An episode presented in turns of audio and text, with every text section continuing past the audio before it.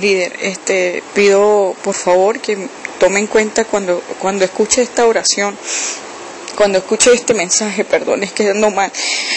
Yo tengo un primo que es oficial y está en Fuerte Tiuna y las cosas están muy fuertes allá en Fuerte Tiuna.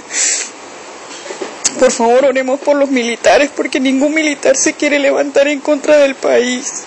Quieren hacer cosas que, el Señor no lo permite y les quieren obligar a hacer ellos cosas que no está permitido ni y mi primo es cristiano. Y hay fuerte presión. Está el ministro de la defensa arrestado.